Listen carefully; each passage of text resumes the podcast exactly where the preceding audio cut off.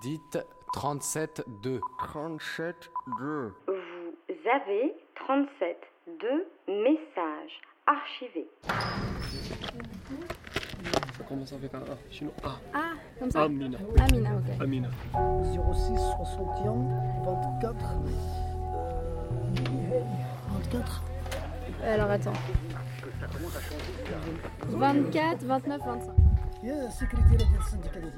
يا السكرتيرة ديال السنديكة ديال اثنين الو مينا بخير صحة لاباس دوز ليك واحد جوج يهضروا معاك واخا هذاك Aujourd'hui, dans 37.2, nous partons en voyage de l'autre côté du détroit de Gibraltar, au pied des montagnes de l'Atlas.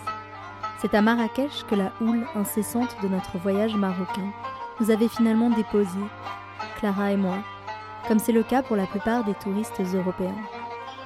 Marrakech, ville grouillante d'activités, d'odeurs, de parfums, ville kaléidoscopique dont les touristes en partance ou de retour de voyage ne distinguent qu'une seule face. Un peu perdus après notre périple solitaire dans les montagnes marocaines, nous avions décidé de profiter de notre dernier jour au Maroc pour rencontrer Amina, guide de montagne marocaine, alors de passage sur Marrakech. C'est son confrère Mohamed, que le hasard des sentiers nous avait fait rencontrer lors de notre ascension du Ngoun, qui nous avait donné son contact. Bonjour. Mohamed vous a expliqué la situation Là, tu expliques.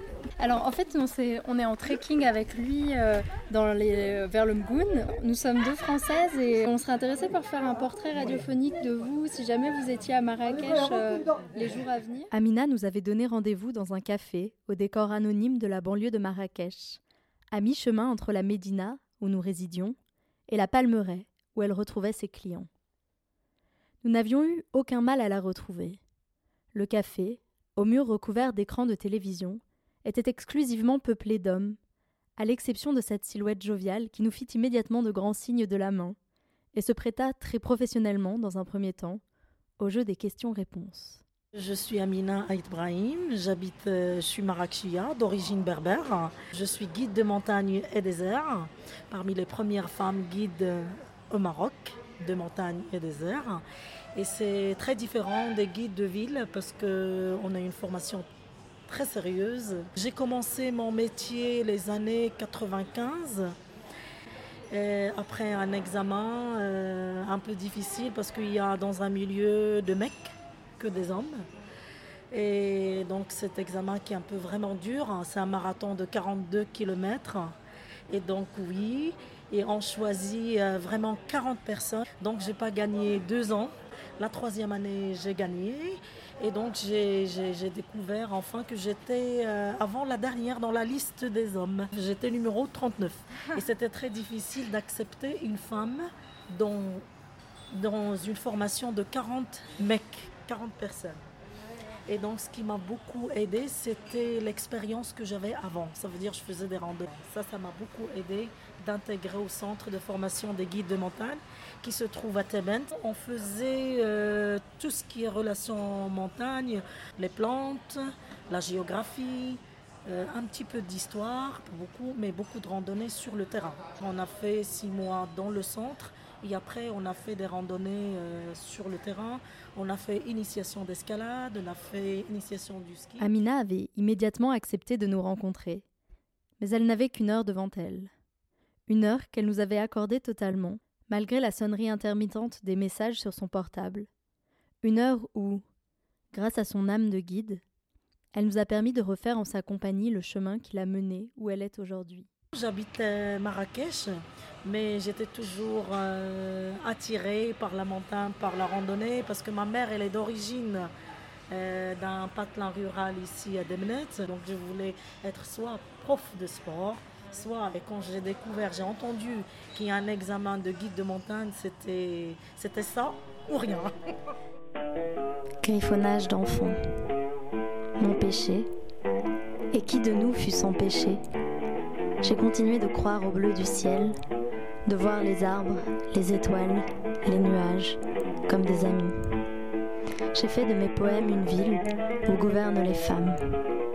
Chaque bouche close dans mon royaume dit ce qu'elle veut. Chaque sein effarouché, peu comme il lui plaît, s'envolait, Roux se posait. Nizar Kabani. L'histoire a commencé au départ aussi de chez moi parce qu'on avait des étudiantes qui habitaient euh, à la terrasse chez nous à la maison. Il y a une étudiante qui faisait ses, cours euh, dans une école privée de tourisme et le prof de géographie chez eux, c'était un prof en même temps à Tebet. Et donc ce prof a transmis les infos qu'il y a une école de, de guide de montagne au Maroc et tout.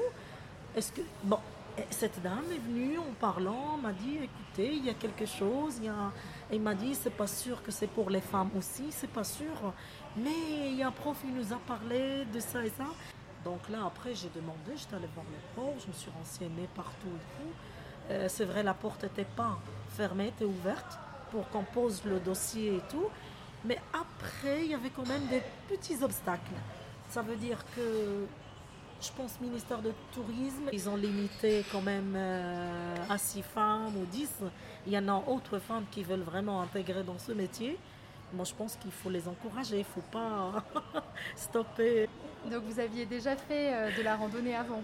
Ah oui, oui, oui, bien sûr. C'était ça qui m'a beaucoup aidé pour, euh, pour euh, vraiment passer au centre de, de.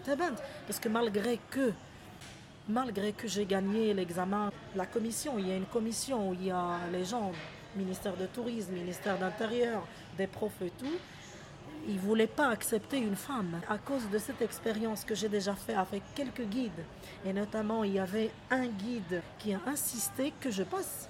Maintenant, on est une dizaine de femmes, mais bien sûr entre euh, 900 guides à peu près. Je connais Hafedah première, bien ouais. sûr, la première, adorable. Qui était guide en 1990, c'est ça? Eh oui, 90 exactement. Avec Hafeda, on avait une relation un peu presque amicale, familiale. D'accord.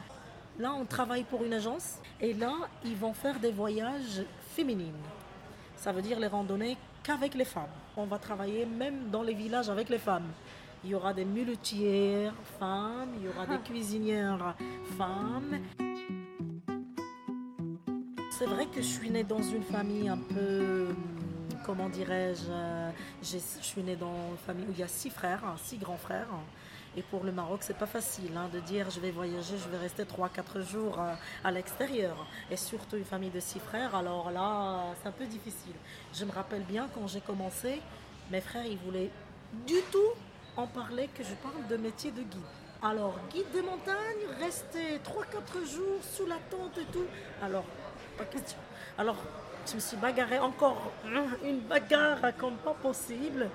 J'étais un peu dure et très dure avec mes frères. J'ai besoin de ça, j'ai besoin de ça, j'ai besoin de ça, Et j'étais un peu trop stricte et exigeante en même temps.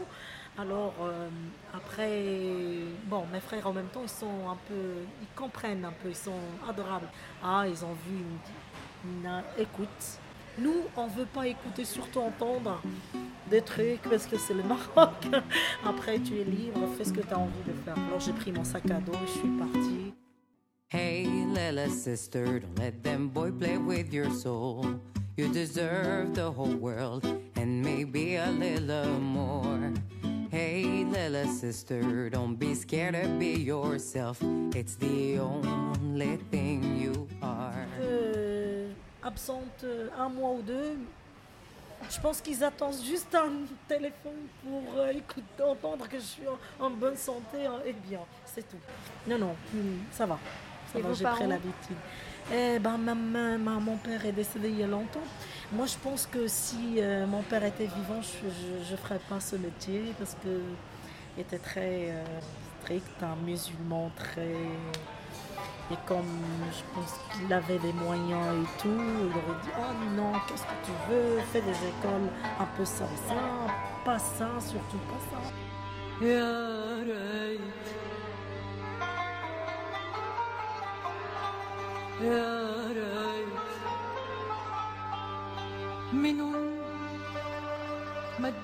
Vous, vous êtes mariée Oui, je suis mariée, ça fait waouh 17 ans que je suis mariée Une histoire d'amour en plein désert.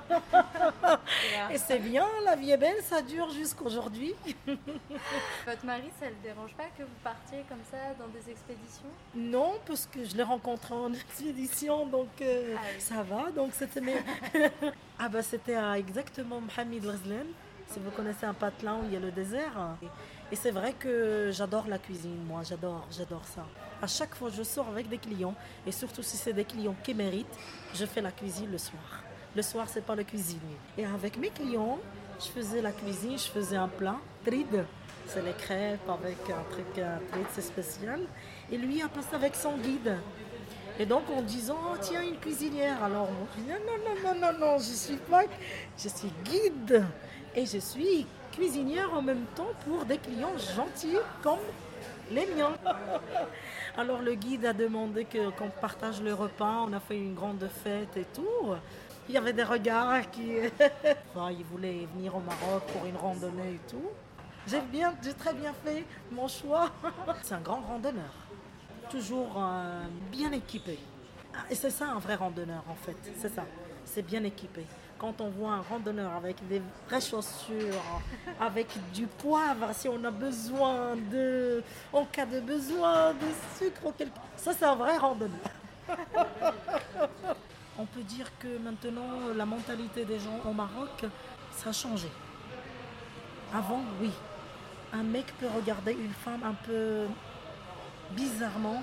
Si je dis par exemple, je suis guide de montagne, je pars pour 4-5 jours. Ah, ah, celle-là, c'est facile. Aujourd'hui, non. Homme, femme, guide, c'est kiff-kiff. Je ne fais pas que le tourisme, je fais aussi la politique. Je suis conseillère municipale ici à Marrakech. Comme vous voyez, je me jette dans les domaines un peu, un peu délicats. Euh, la politique aussi, ça a demandé beaucoup, beaucoup, beaucoup, beaucoup, beaucoup de travail pour que la femme puisse intégrer dans la politique. Et aujourd'hui, c'est très bien. On a des femmes ministres, on a des femmes députées, on a des femmes dans tous les domaines. Oui.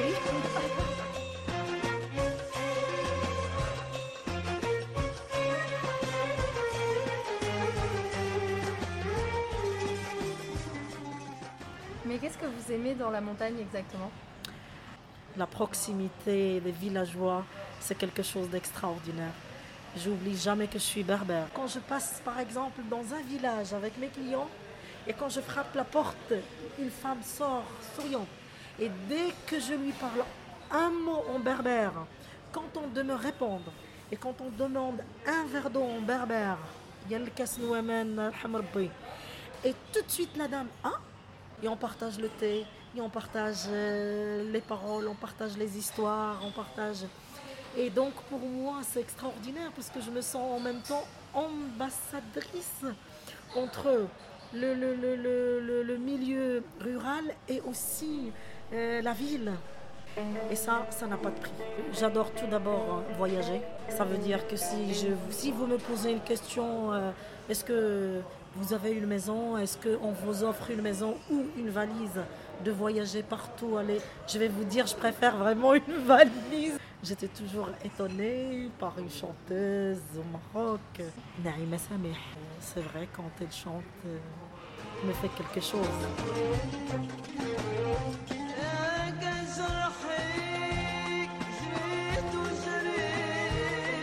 Je suis euh, membre d'une fondation Sarid Shraibi. C'est un très grand luthicien, très connu. J'adore ça. Je trouve que c'est c'est un instrument euh, euh, très calme. Après, après euh, tous les mouvements très forts et bruyants de la vie, quand on arrive chez soi, quand on est avec des amis et on écoute le luth, ça fait vraiment voyager dans un monde tranquille et un autre monde. Le calme de la montagne, c'est différent. Pour moi, je sens l'arbre parler. Les vrais montagnards qui sont vraiment ces sentiments. Et je pense que vous l'avez déjà senti. Parce que c'est très difficile, le Maroc. Alors quand j'imagine que je vais aller en montagne, je vais rentrer, les clients sont contents. C'est pas un bonheur, ça? Et merci pour vous aussi. hein. Un portrait réalisé par Lénaïg en voyage avec Clara. Réécoutez-nous sur radiocampusparis.org et sur les réseaux sociaux. Merci à Amina, Momo et merci à toi Clara.